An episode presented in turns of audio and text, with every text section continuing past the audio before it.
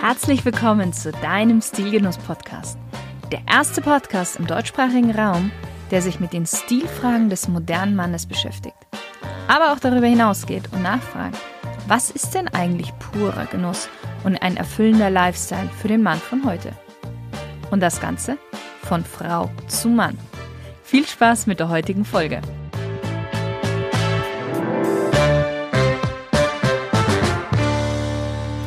Hallo liebe Stilgenusshörer.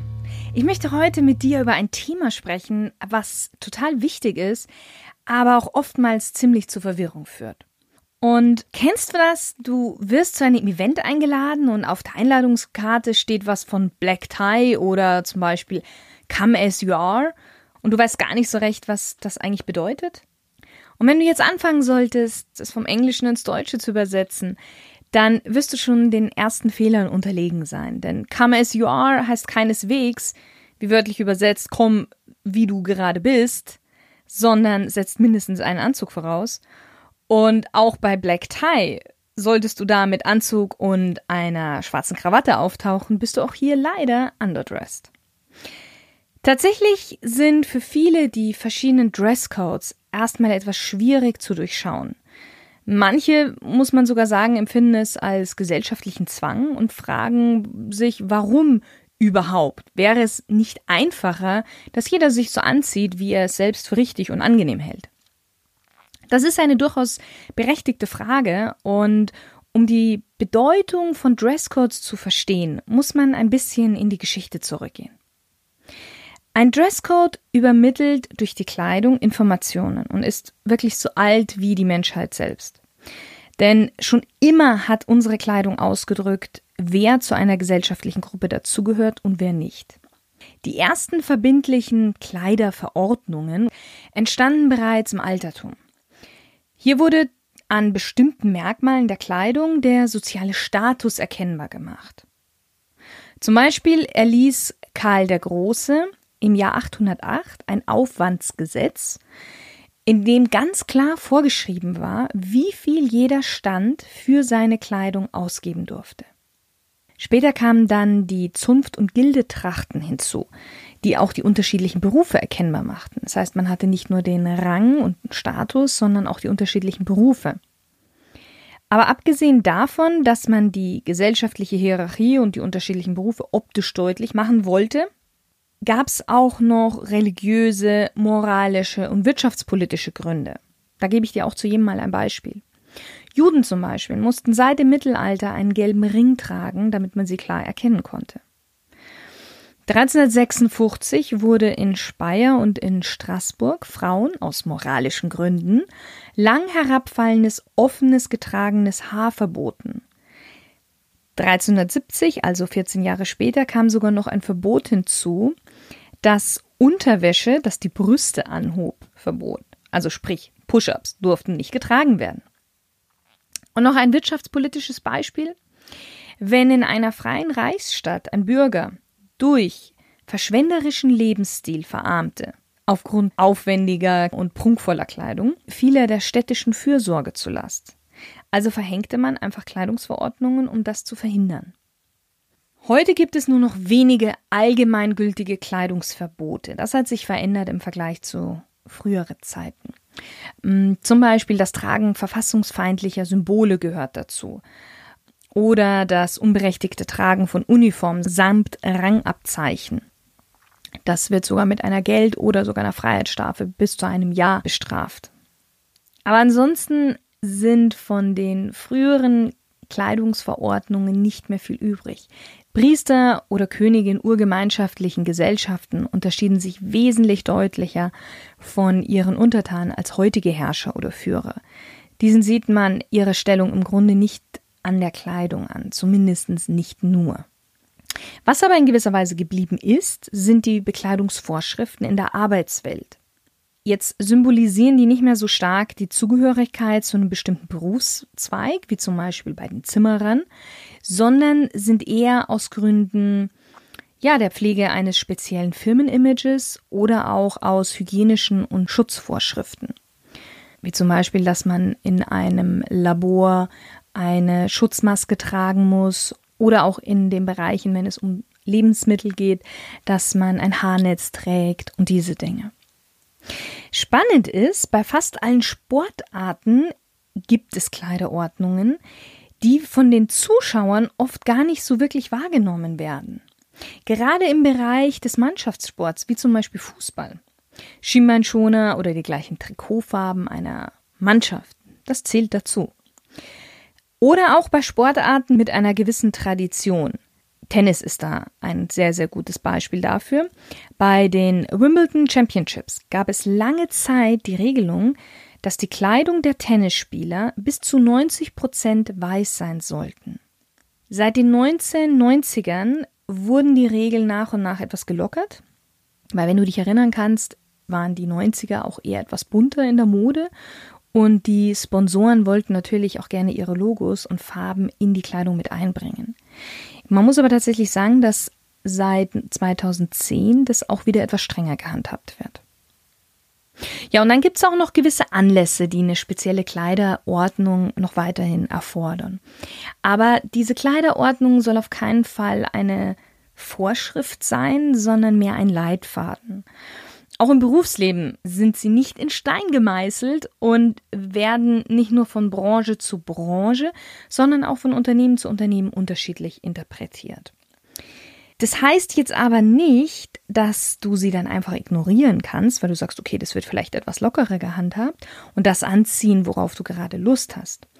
Denn verweigert man sich jener Vorgaben, wirkt sich das unter Umständen nicht nur negativ auf das eigene Image aus, sondern kann auch zur ja, sozialen Ablehnung in gewisser Weise führen. Denn bei Dresscodes geht es immer dabei um den Respekt dem Gastgeber und dem jeweiligen Event gegenüber. Und eine Kleiderordnung soll nicht den Mitarbeitern oder den Gästen den eigenen Willen aufzwingen, sondern spiegelt die Erwartungen wider und hat auch ganz großen Einfluss auf die Atmosphäre. Zudem soll es eine Art ja, Hilfestellung sein, damit man sich nicht unnötige Gedanken über die Kleiderfrage machen muss, wenn von vornherein klar ist, was von einem erwartet wird.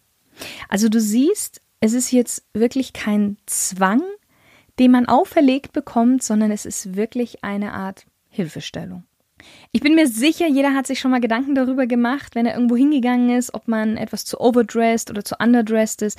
Und mit einem Dresscode spart man einfach sich die Zeit, weil einfach klar ist, was erwartet wird, was angezogen werden soll. Okay, was sind denn jetzt die wichtigsten Dresscodes? Fangen wir mit denen tagsüber an. Wichtig vorab, gerade tagsüber sind die Dresscodes nicht immer explizit schriftlich festgelegt, wie es vielleicht bei einer Abendveranstaltung ist, bei der der Dresscode auf der Einladung steht.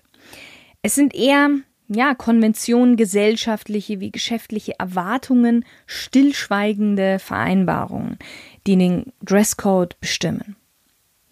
Starten wir mit der lockersten Variante überhaupt und das ist Casual. Casual bedeutet erstmal Freizeitkleidung, was aber nicht gleichzusetzen ist mit Jogginghose und Kapuzenpulli. Klar, manche mögen das in ihrer Freizeit tragen, aber das heißt es nicht, weil Casual inkludiert locker und zwanglos, dementsprechend funktional und bequem sollte die Kleidung sein, aber trotzdem sauber, gepflegt und ein adäquates Stück an Eleganz. Also eine etwas gehobene Tageskleidung. Konkret bedeutet das Polohemd, Jackett und gebügelte Baumwollhose oder Strickpullover, Slipper und Chinos auch eine Jeans ist möglich, zum Beispiel mit einem Hemd. Und das Hemd darf sogar offen getragen werden. Also mit offen meine ich maximal zwei Knöpfe oben geöffnet. Und Sneaker haben sogar auch ihren Platz da drin, aber es dürfen keine ausgelatschten und verdreckten Turnschuhe sein. Auch fehl am Platz ist Fliege oder Krawatte. Das ist einfach viel zu overdressed. Im Berufsleben findet man diesen Dresscode vor allem in kleinen, familiär geführten Betrieben oder auch jungen Startups und ähm, ja, kreativen Berufen. Von Casual gibt es noch zwei Unterkategorien. Und zwar einmal Smart Casual und Casual Chic. Fangen wir an mit Casual Chic. Casual Chic ist ebenfalls gut tragbar und bequem, aber mit einem schicken Detail. Zum Beispiel ein sportliches Hemd kombiniert mit einer schicken Hose. Casual Chic wird auch von vielen Unternehmen am Casual Friday verwendet, gerade wenn das Tragen von einem Anzug zum Standard gehört. Oder zum Beispiel auch auf Partys, wo Gäste ordentlich gekleidet sein müssen, aber locker sein sollen. Smart Casual ist noch ein bisschen schicker. Dieser Dresscode wird oft in kreativen Unternehmen wie Marketing- oder Designagenturen verwendet und auch bei halbformellen Anlässen wie zum Beispiel Stehpartys, Drinks und Dinner nach einer Arbeit oder auch bei Hochzeiten. Der Unterschied zwischen Casual Chic und Smart Casual ist wirklich sehr gering, aber er ist dennoch vorhanden. Smart Casual hat einen etwas klassischeren Look als Casual Chic. Also zum Beispiel ein Anzug ohne Krawatte, dafür mit einem Einstecktuch und einem offenen Hemd, wieder maximal zwei Knöpfe, oder auch einem langen ärmeligen Hemd mit Sakko und Stoffhose, Wichtig, Jeans hat in diesem Dresscode nichts verloren. Bei Casual Chic kann man durchaus noch Jeans tragen. Bei den Schuhen gilt auch lieber etwas klassischere und edlere Modelle wie zum Beispiel Loafers, Schnürschuhe oder auch elegante Sneakers. Turnschuhe, Lederstiefel sind hingegen raus. Als nächstes kommen wir zu Business Casual. Und Business Casual ist mit Smart Casual auch sehr ähnlich, wobei Smart Casual mehr im privaten Bereich zu sehen ist und auch eher abends nach der Arbeit und Business Casual wirklich in der Arbeit. Man könnte es auch so beschreiben, dass man bei Business Casual Businesskleidung nimmt und ein paar Teile durch lässigere Teile ersetzt und bei Smart Casual ein Freizeitoutfit, dem einige formellere Kleidungsstücke hinzugefügt werden. Ich finde, so kann man es ganz gut erkennen, den Unterschied. Tatsächlich differenziert sich der Smart Casual Look durch die Schuhe und den Blazer und durch die Farben und Akzente, die etwas auffälliger und auch verspielter sein dürfen. Also was heißt das jetzt konkret für unseren Business Casual Look? Mit einem Anzug ohne Krawatte liegst du nie falsch. Aber auch nur Anzug oder Stoffhose und Chinos und dazu ein Hemd sind wirklich wunderbar. Hemden sind eigentlich fast ein Muss, außer im Winter. Hier gehen dann auch elegante Pullover. Jeans sieht man immer wieder mal, gehören aber definitiv nicht in diesen Dresscode, genauso wenig wie sie bei Smart Casual dabei sind. Zu den Schuhen, klassische Oxfords, Brokes, edle Loafers sind ideal und dazu natürlich dunkle Socken passend zu den Schuhen oder zu der Hose. Wo wird Business Casual getragen? Wie schon gesagt, es ist eine Alltagsarbeitsbekleidung im Büro, im Backoffice, Kundenkontakt, ja, gerade noch so, kommt auch immer ein bisschen auf die Firma drauf an und vor allen Dingen einfach in Herstellungs- und Handelsunternehmen findet man das sehr oft. Es gibt andere Branchen, die formellere Kleidung vorschreiben, wie zum Beispiel Business Attire. Und da kommen wir auch schon zur nächsten etwas höheren Stufe. Business Attire oder Day Informal. Business Attire bedeutet nichts anderes als Geschäftskleidung. Es ist also sozusagen die verwandte, aber gehobenere Variante zu Business Casual. Getragen wird sie im Geschäftsalltag oder zu geschäftlichen Veranstaltungen, vor allem bei eher konservativeren Berufen mit Kundenkontakt im ja, Finanz- und Ingenieurswesen oder in Anwaltskanzleien, auch in der mittleren und höheren Führungsebene. Wichtig dabei ist immer ein seriöser Anzug in dunkel gedeckten Farben, also Anthrazit, dunkelblau oder auch mit Nadelschreifen. Braun sieht man auch immer öfters, ist aber eigentlich keine richtige Businessfarbe. Natürlich gehört dazu ein helles, einfarbiges Hemd, zum Beispiel weiß oder hellblau, eine dunkle Krawatte, mindestens dunkler als das Hemd, gerne auch dunkler als der Anzug. Und schlichte Schnurrschuhe aus Leder, schwarz oder dunkelbraun, wie zum Beispiel Brooks, Derbys oder Oxfords. Auch klar, unauffällige dunkle Socken, ein dezenter Gürtel, farblich immer in Abstimmung mit den Schuhen, eine flache Uhr, simple Manschettenknöpfe, die sind aber nicht unbedingt ein Muss, aber lassen den Anzug auch ein bisschen wertiger erscheinen. Und noch ein kleiner Tipp, um das Outfit perfekt zu machen, gerade bei Kundenbesuchen. Die Aktentasche, die kann natürlich farblich auch auf die Schuhe und den Gürtel abgestimmt sein. Übrigens, auch hier wieder, ähnlich wie bei Business Casual und Smart Casual, hat auch Business Attire ein, ich sag mal, privates Gegenstück oder Pendant, und zwar Tenue de Ville. Tenue de Ville ist ein Dresscode, der oft auf Hochzeiten, Eröffnungen, Partys im Freien getragen wird. Wörtlich übersetzt heißt Tenue de Ville Stadtkleidung, also Kleidung, die man in der Stadt trägt. Und früher trugen Männer tagsüber in der Stadt die Kleidung, die sie anhatten, um zu ihrer Arbeit zu gehen. Daher auch diese Nähe zu Business Attire, denn eigentlich vom Prinzip her ist es dasselbe. Ein dunkler Anzug, helles Hemd, Krawatte, dunkle Schuhe, dunkle Socken. Aber man kann dem Business Outfit, sage ich mal, einen subtilen Touch geben, indem man etwas schickere Manschettenknöpfe trägt oder ein etwas auffälligere Einstecktuch. Nur nicht zu viel. Bleiben wir im Business und gehen da noch eine Stufe weiter hoch. Da haben wir nämlich noch zwei Dresscodes und das ist einmal Business Formal. Hier geht's, wie der Name sagt, etwas formeller zu. Ein zwei- oder dreiteiliger Anzug in dunklen Farben mit Hemd, Krawatte und glatten Lederschuhen.